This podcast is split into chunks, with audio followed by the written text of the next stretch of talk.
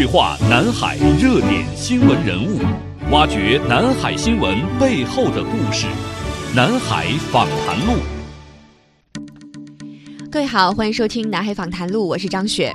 七月三十一号，中国东盟外长会在泰国首都曼谷召开。这次会议富有成果，与会各方在经贸、安全、人文等领域达成了多个重要的共识。中国国务委员兼外长王毅出席了相关会议。那这次会议当中有哪些亮点和重点值得我们关注？有哪些务实的合作达成？展望未来，中国和东盟的发展潜力又在哪些方向呢？围绕以上相关话题，我们现在马上来电话连线中国南海研究院的院长吴世存先生，请他为各位带来更多深入的分析和解读。吴院长您好，您认为本次中国东盟外长会以及正在进行当中的东亚峰会？有哪些看点和重点值得向我们听众朋友们介绍呢？呃，确实这次这个国务委员兼外长王毅呃去曼谷密集的外事活动，呃，十场外长呃外长会，呃，还要访问泰国。在我看来，看点至少有这么几个方面吧。第一个，我觉得和“一带一路”有关系的，就是。呃，中国关于推进“一带一路”呃的合作有哪些新的构想？因为今年五月在北京刚刚召开了第二届“一带一路”这个国际合作论坛，那么习近平主席也提出了很多新的一些构想。我想，呃，有一些哪一些新的举措，尤其是中国的这个“一带一路”这个如何与东盟它的互联互通二零二五这一战略对接。呃，这个如何推动中日呃这个在第三方市场的合作？呃，怎么在东盟落地？因为去年五月李克强总理访问日本之后，中日两国达成共识，那么推进第三方市场的这个“一带一路”合作。那我觉得这个“一带一路”在东盟有一个中日第三方合作的怎么落地的问题。第二个重看点呢，我觉得是这个 RCEP，也就是区域全面合作伙伴协定。那么现在，中国和东盟已经达成共识，今年年底前要完成 RCEP 的磋商。那么如何顺手推进这个 RCEP 的这个谈判进程？我觉得这是呃第二个方面。第三个看点呢，我觉得如何提升呃这个中国这个和东盟和日韩的合作，维护全球多边贸易体制。因为现在这个逆全球化的这个抬头。呃，多边主义、自由贸易体制也遭遇到挑战，所以中国如何加强与这个东盟以及日本和韩国，也是本地区的两个重要经济体的合作，维护全球贸易体制。呃，第四个方面，我觉得是和南海有关系，就是呃，中国和东盟如何来共同维护南海的和平和稳定。呃，这个应该说这段时间以来，南海不是太太平。美国在南海这个搞针对中国的航行自由行动，另外还有一些南海的伸缩国在南海，呃，这个推行各自的这个单兵行动，那么影响了南海的和平和稳定。因为南海的和平稳定符合中国的利益，符合东盟的利益，那么东盟也是维护南海和平稳定的重要力量。所以，如何加强呃中国和东盟的合作，共同维护南海的和平稳定？第五个呢，我觉得可能呃，因为他还要访问泰国，王毅外长，那么又是泰国新一届这个八月这个政府新一代政府刚刚成立，呃，刚刚呃这个就位，那么如何推进中泰在一带领一路领一带一路领域的合作？所以这是我讲的这个五个看点吧。如果说要谈重点的话，我觉得归结起来讲，一带一路。这个 RCEP 怎么推动，尽快这个达成共识，完成磋商。呃，再一个呢，就是中国东盟命运共同体的建设，呃，南海和平啊，那么尤其是怎么样尽快加速这个南海行为准则 COC 的磋商，那么完成这个领导人的预期，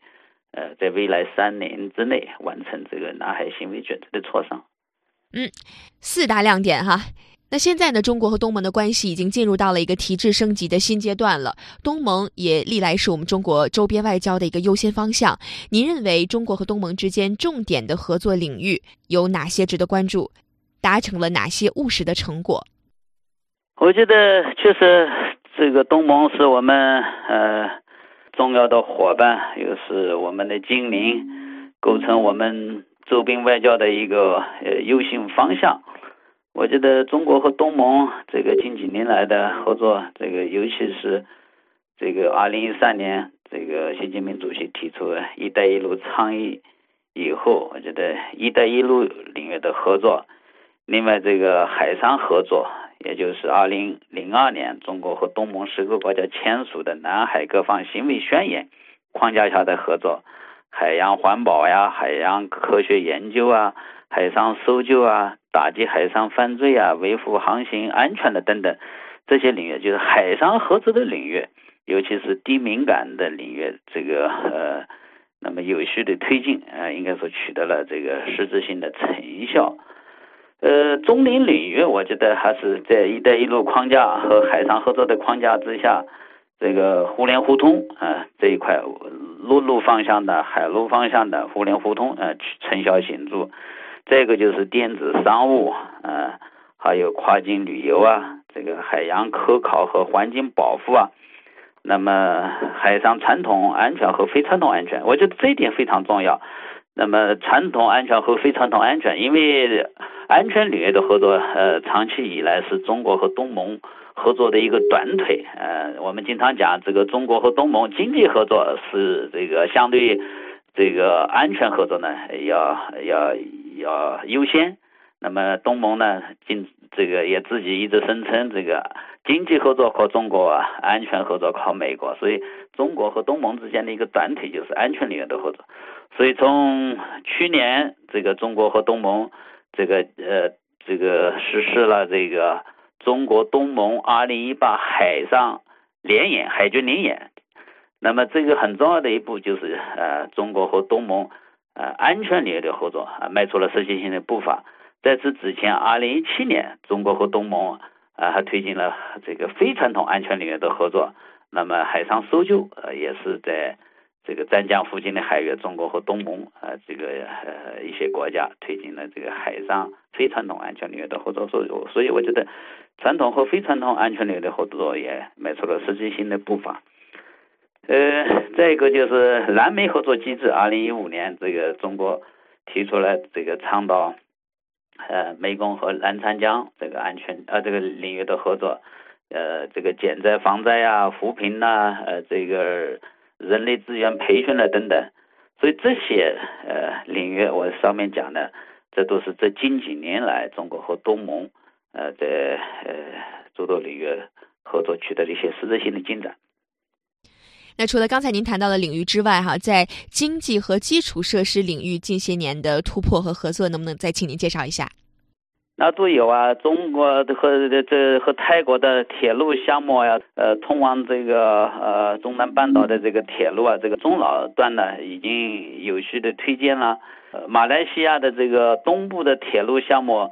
呃，一度搁浅。最近注意到了这个六百公六百多公里长的铁路，最近已经正式动工兴建了。那么预计到二零二五年就要完成呃建设，正式通车。所以这些都是一些实质性的这个看得见摸得着的成果。旅游领域，刚才我讲的跨境旅游，去年中国和东盟的这个旅游人次已经超过一千五百万人次。那么这个呃经贸领域那是成果更显著了。今年年底啊，到今年年底，东盟有可能中国就是中国和东盟的双边贸易有可能东盟要取代超越美国，成为中国的第二大贸易伙伴。所以这都这这这些具体的一些数字啊，都可以看出中国和东盟这几年来这个合作取得这些实质性的进展。这里拥有异常丰富的渔业和深海动植物资源，还有着极其丰富的石油天然气资源，有“第二波斯湾”之称，东盟十加三机制，博鳌亚洲论坛。这里的区域经济圈在全球经济舞台上占有举足轻重的地位，有利益，有纷争，有故事。南海周刊，一本有声的南海新闻读物，用声音。感知南海，对话南海热点新闻人物，挖掘南海新闻背后的故事。南海访谈录。好的，最后我们再来展望一下未来。您如何看待未来中国和东盟的合作发展潜力呢？在哪些领域还可能有更加实质性的突破和进展？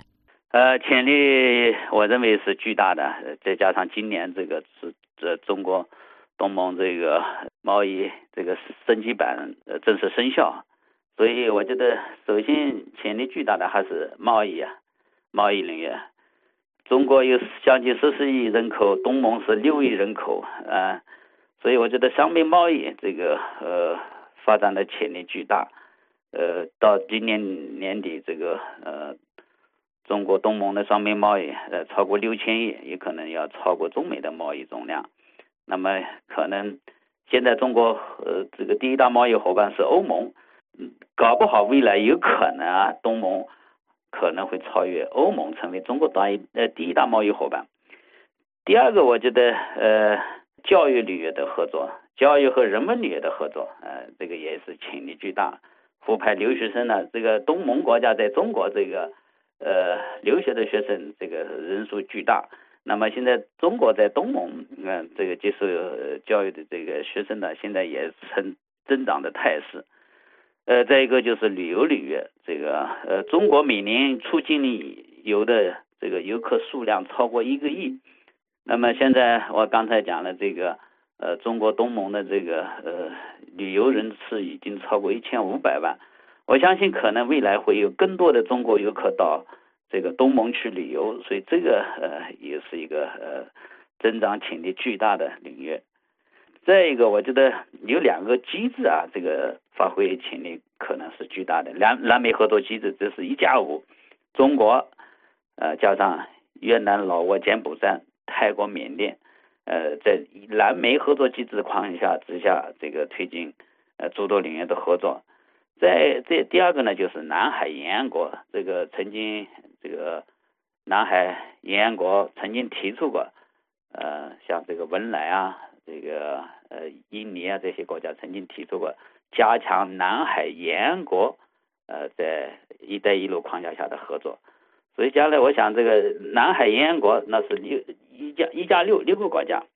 那么呃越南、菲律宾、马来西亚、文莱，再加上这个南海非伸缩国新加坡和印度尼西亚，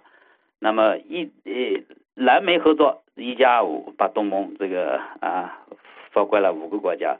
呃南海沿岸国合作，那么把南海沿岸国南海沿岸的六个国家啊，在一带一路框架之下推进海上互联互通啊、人文交流啊、海洋领域的合作啊。那么实行这个在一加十加一这个框架之下，通过这两个机制，把整个东盟，呃，这个和中国的合作，把它通过搭建一个可持续的这个机制化的平台，推动诸多领域的合作。所以我觉得这个未来中国和东盟这个合作的潜力巨大。好的，感谢中国南海研究院院长吴世存先生的精彩分析和介绍。现在的中国东盟外长会已经正式的落幕了。那在这次会议期间达成的亮点啊，张雪在节目的最后再给你补充的梳理一下。一个呢是双方就“一带一路”倡议与东盟互联互通总体规划二零二五对接达成了一致，将启动并尽快的完成磋商，提交今年十一月的领导人会议进行发表。另外呢，在外长会当天，中国多名官员在北京表示，将推动一批综合效益好、带动作用大的重大项目在东盟国家落地生根。比如，中国东盟信息港建设不断的加快，在二零二五年之前呢，将重点建设九十多个项目，总投资超过了七百五十亿元人民币。当然，还有刚才吴院长谈到了南海行为准则的磋商，在这次会议期间呢，也完成了单一磋商文本草案的一读，也标志着准则的框架已经成型了，展现出了我们中国和东盟国家合力维护南海和平稳定的坚定信念。此外呢，还有其他一些成果也是值得关注的，比如，中国和东盟双方呢将拓展在电子商务、科技创新、五 G 网络。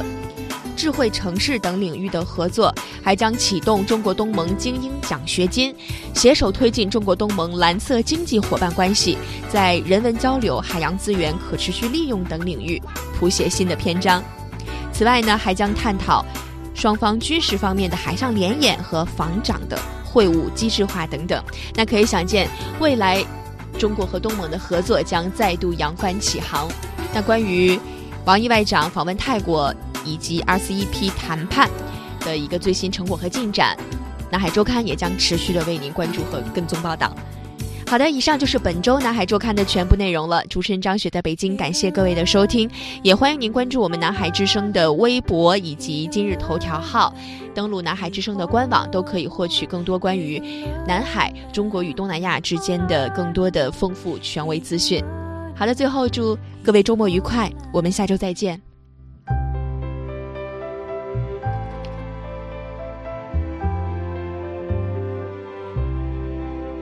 nas dejó